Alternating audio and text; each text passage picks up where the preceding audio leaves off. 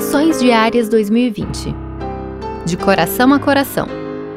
Escritas por Zinaldo Santos. 10 de julho.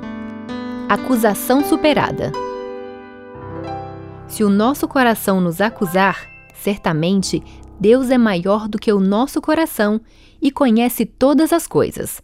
1 João 3,20 Embora a cultura atual minimize o conceito de pecado e seus efeitos, ele continua danoso como sempre foi.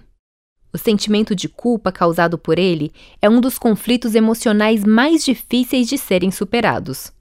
Problemas de relacionamento, tendências acusatórias, isolamento e depressão são algumas de suas consequências.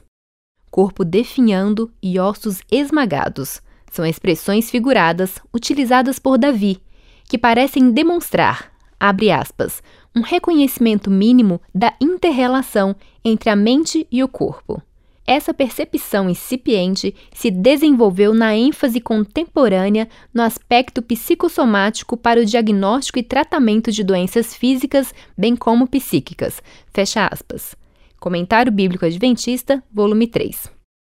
Para muitas pessoas, a lembrança das faltas e dos pecados cometidos é um fardo que penosamente carregam ao longo da vida, como se estivessem obrigadas a viver sob um céu carregado de nuvens escuras e densas, sem que pudessem vislumbrar um raio de sol.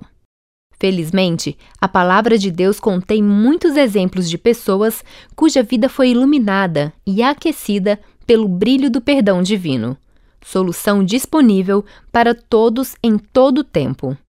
Na opinião de diferentes intérpretes, o verso de hoje dá a entender que nosso coração pode nos condenar com razão, o que é confirmado pela onisciência divina, que escancara nossa hipocrisia. Contudo, há outros que enfatizam a graça de Deus em nosso favor. Ainda que nosso coração nos acuse ou condene por causa dos males cometidos, uma vez que nos arrependamos, podemos confiantemente permanecer na presença de Deus que é maior que nosso coração, sabe tudo a nosso respeito, nos ama, perdoa e aceita.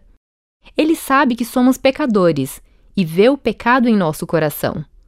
Não o trata com indulgência, e a menos que a ele renunciemos, só nos restará a condenação. Entretanto, ele também sabe que nosso pecado confessado e abandonado foi apagado pelo sangue de Cristo. Ter consciência do pecado, tentar escondê-lo empurrando-o para o inconsciente é garantia de sofrimento. Confessá-lo e abandoná-lo é garantia de misericórdia e paz. Aquele que é maior do que o pecado, maior do que o nosso coração ou nossa consciência, não nos rejeitará.